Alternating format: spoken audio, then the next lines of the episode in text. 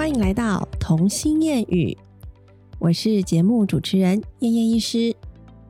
我最近啊是在看一本书，叫做《多给自己百分之五》。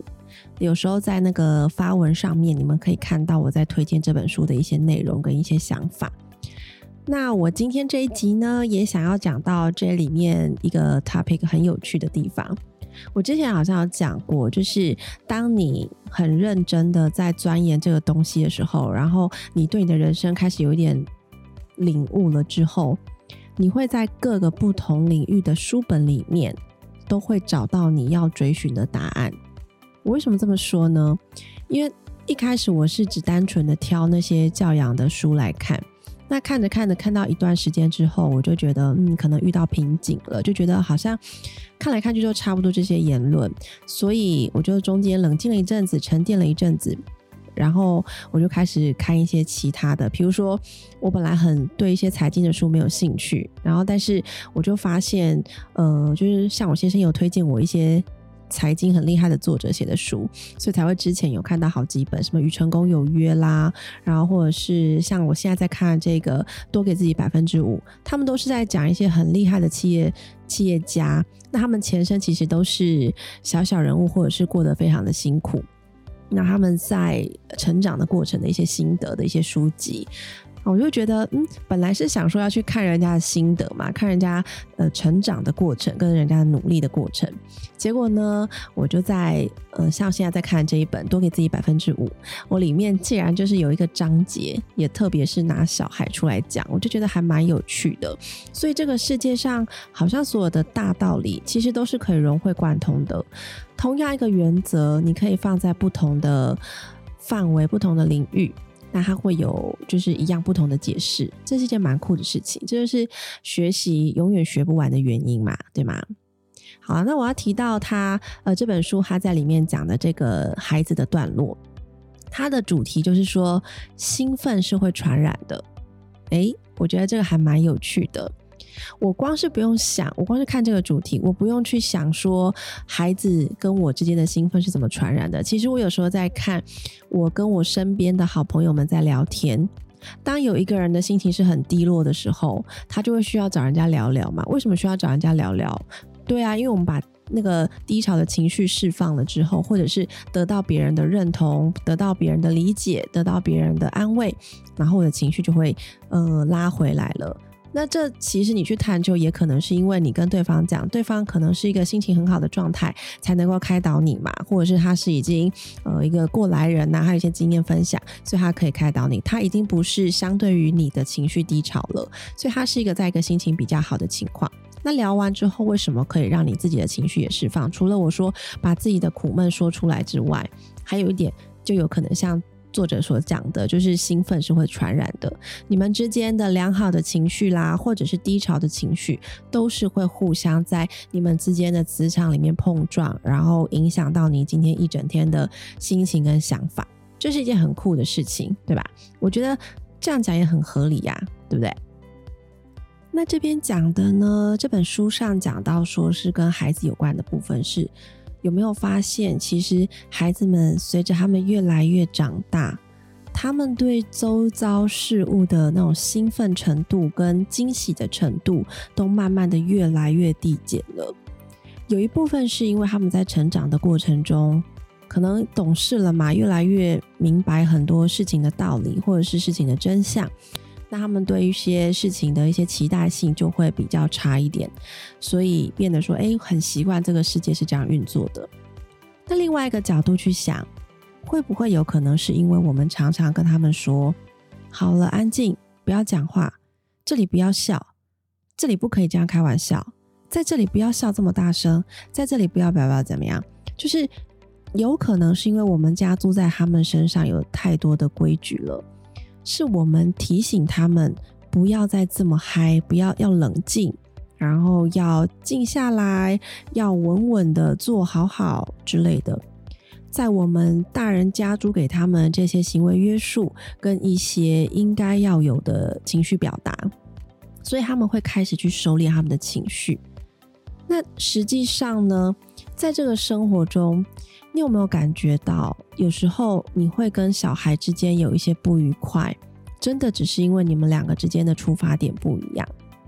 最简单的举例来说，比如说你可能带孩子到大卖场去，或者是到玩具店去，可能只是要走走，或者是去反正去买东西，在商店里面。那每一个孩子，假设年纪越小的孩子，看到这么多的玩具啊，看到这么多的食物，他就很兴奋啊，说耶，我要买这个，我要买这个，哇，我要吃这个，我要吃那个。那这是在孩子的心情嘛？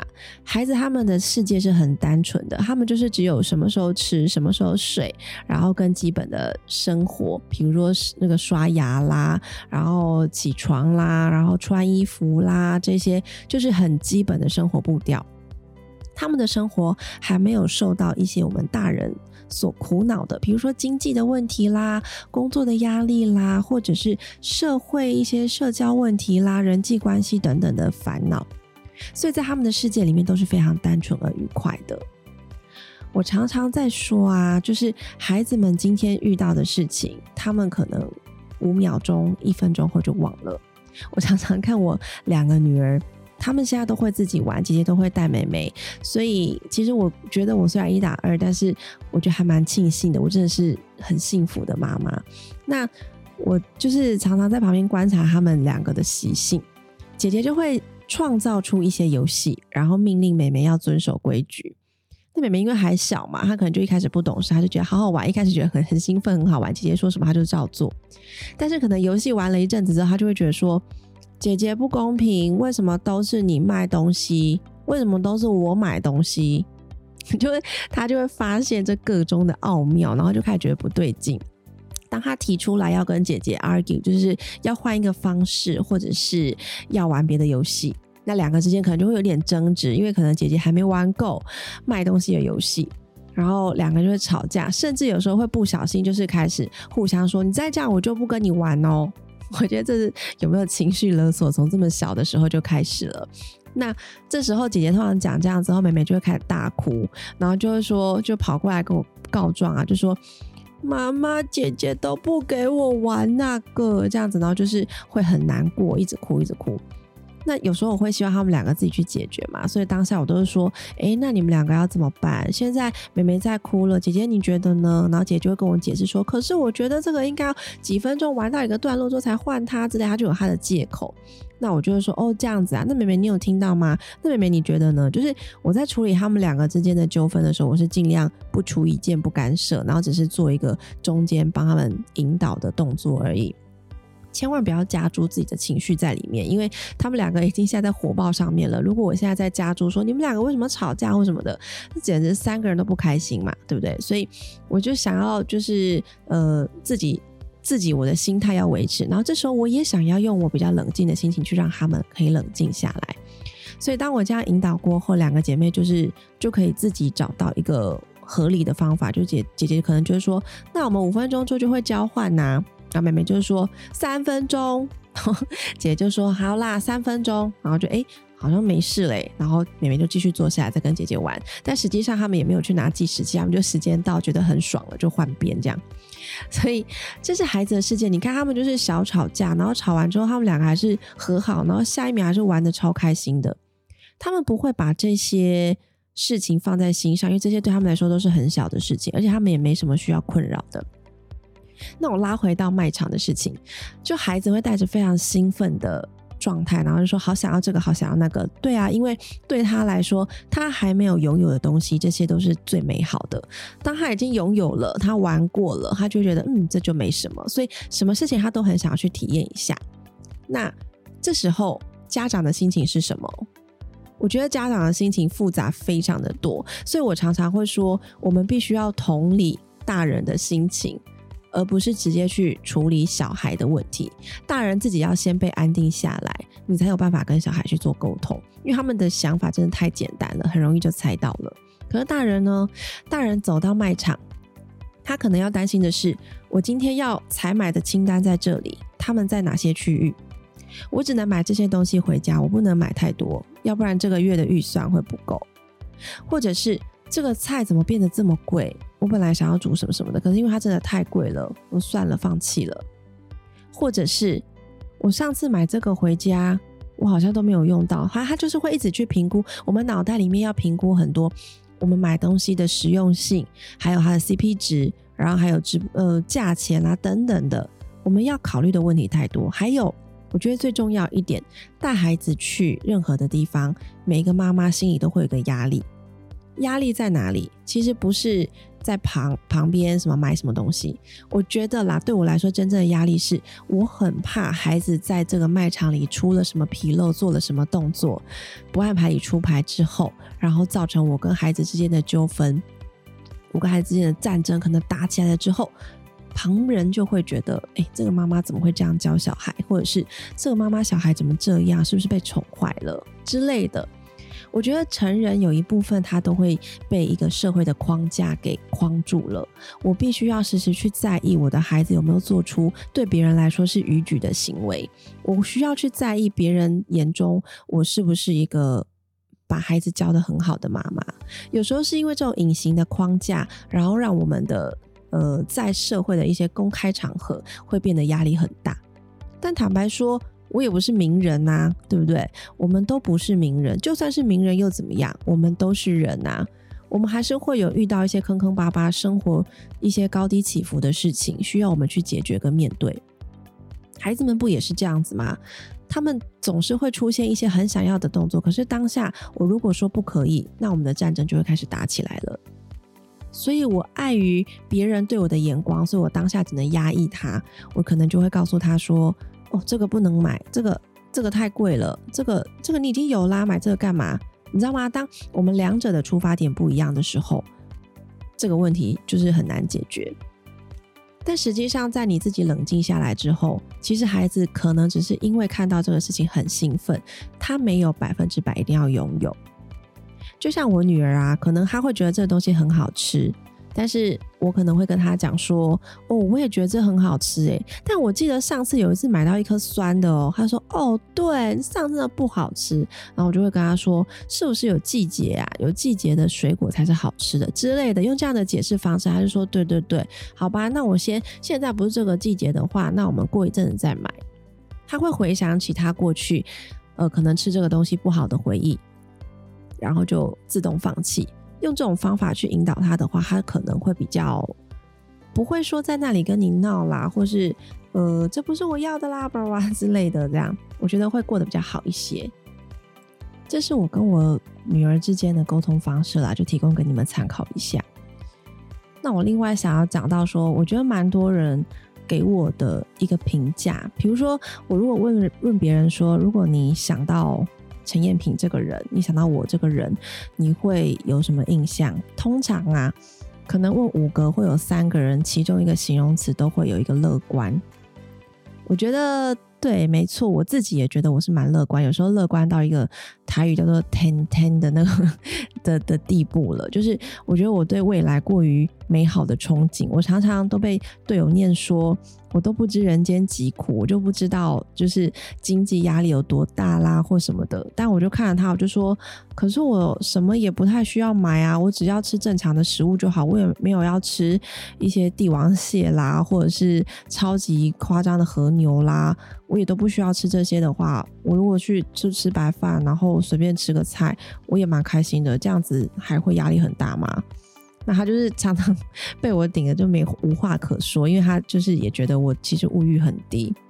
你知道前阵子，因为我的后背包那个是一个我的，他在我跟我结婚之前的一年吧，送我的一个。生日礼物，一个后背包，一个 Mickey 的后背包，因为我非常喜欢米老鼠。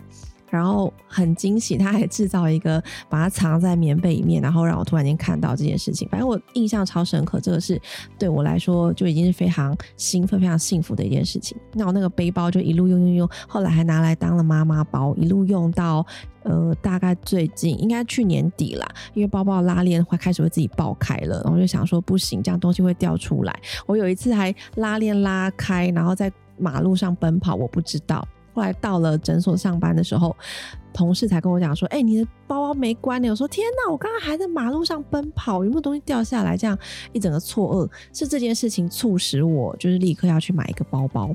结果呢，我就想说，哎，小孩也大了，就毕竟已经小的那个都已经不用包尿布了，出门其实又不用带什么东西，就可以减轻重量。理论上，我可以开始背我熟女少女包啦，或者是背我自己想要的包包。于是我就跟我先生说：“不行不行，你这拉链坏了，不能带东西出去，我一定要再去买一个包包。”然后他就带我去挑，说：“嗯，老婆，你挑你喜欢的。”其实我就是，我觉得这是女性的天命。当你在买东西的时候，其实你脑子里面，当你成为一个妈妈之后，你已经不再去思考说你自己最需要的是什么。而是我满脑子都在想说，如果我们一家出去玩的时候，我需要一个多功能性的包包，里面可以装两个小孩的水壶，跟我们大人的水壶，然后湿纸巾，然后那个口罩，你知道吗？就是我满脑都在想这些，所以我就想都没想，就跟他说，我需要一个有很多分隔储物空间的包包。然后我老公就看着我就说，哈，你买这干嘛？你已经不用背妈妈包的时期了。然后我就看他，可是我真的觉得妈妈包很实用，因为就是很多的口袋。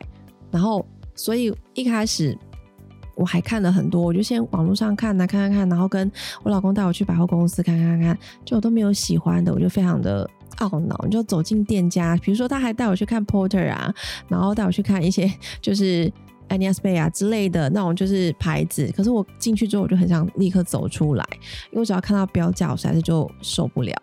结果最后逛来逛去逛超久，我最后终于找到一个我心里最理想的包包。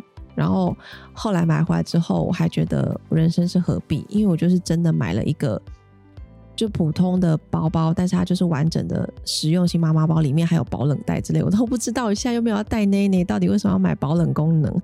好，然后反正它就很多风格，就非常的满意。最后呢，这个包包就是用三千块就满足我。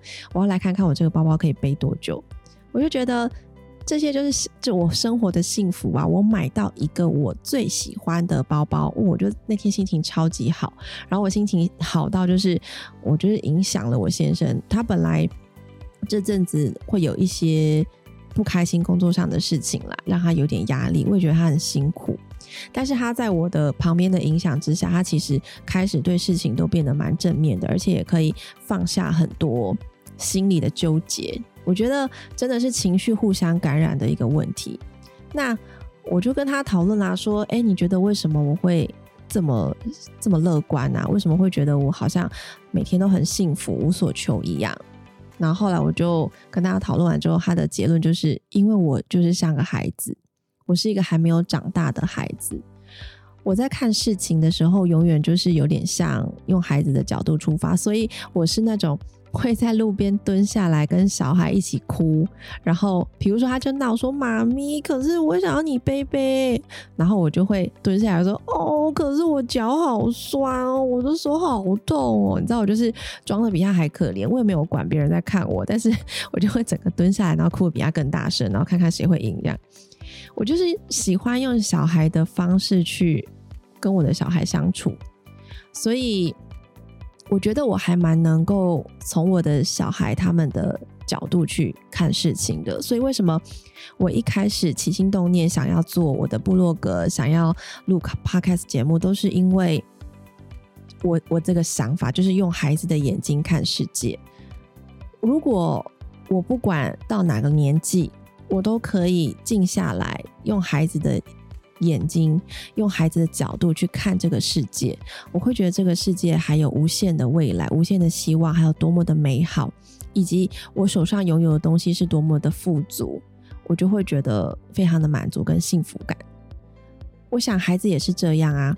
当你随便买一个夜市的玩具，可能一百块，医生工具组不是有很多那种吗？一百块的那种可以携带式的医生工具组。当他看到这个东西，虽然就是。你要说便宜也不能便宜，因为那其实都是很廉价的做做工。但是这个对他们来说就是一个可以可能玩上三个月、玩上半年的玩具，对他们来说就是心灵无敌的满足。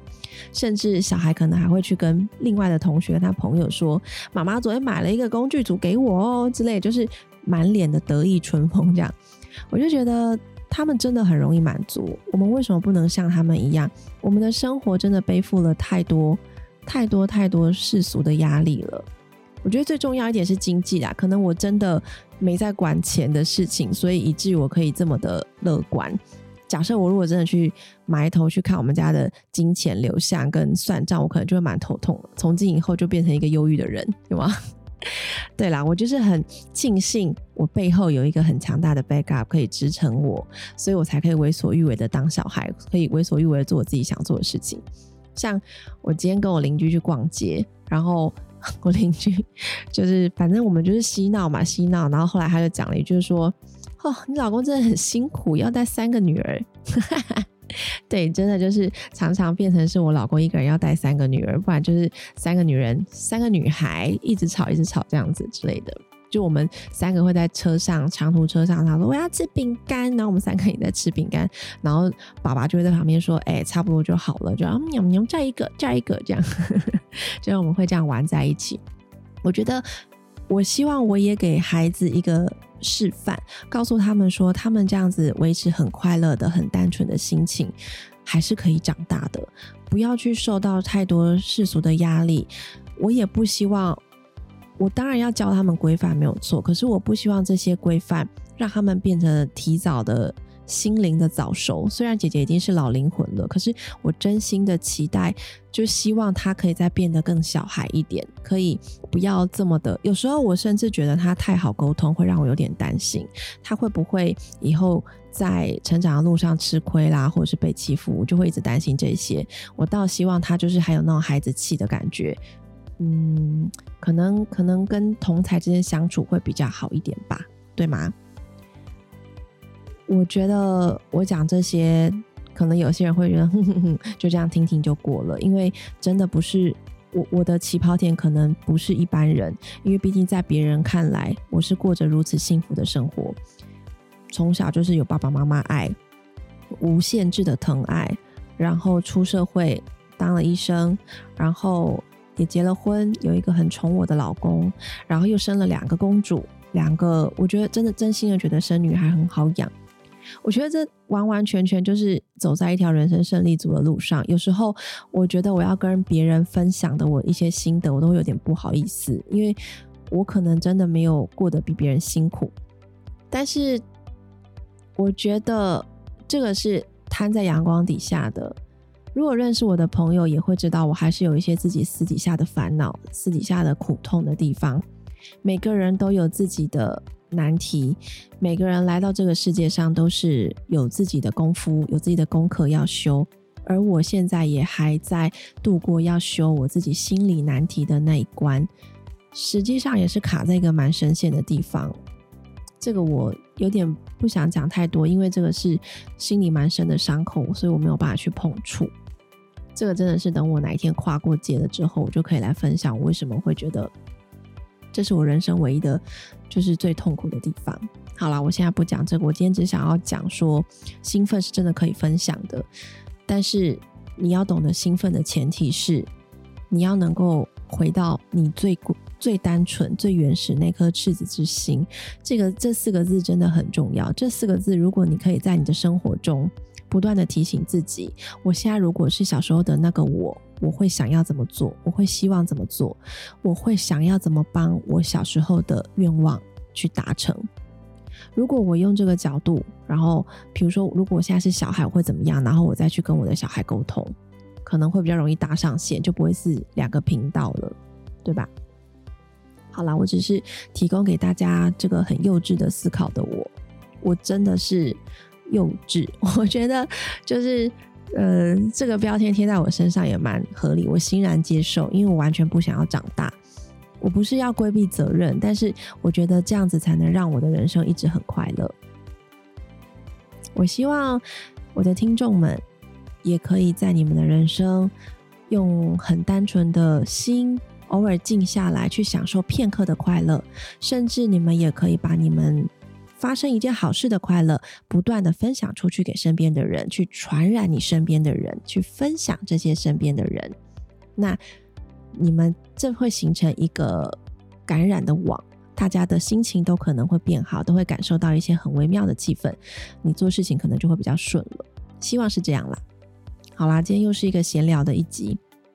因为我在录这一集的时候，其实我要准备周末去录音，但是上架的时候就是已经录音回来了。我想我应该会精疲力尽，所以今天是满脑子乱七八糟，所以突然间很想要聊一些有的没的。谢谢大家的收听啦！谢谢你们总是愿意把我的集数听完，因为我觉得我有时候真的讲那些 nonsense 没有意义的话，所以以至于已经有朋友们开始在跟我说：“你可不可以找人来聊天，不要再自己干聊，真的太干了。”对我现在开始想要规划这件事情，所以我要慢慢的设计我的未来的节目走向，是不是就是要开始访谈一些我生生命中很多有故事的好朋友？对，希望未来可以。就是做一些更多型别的节目跟大家分享。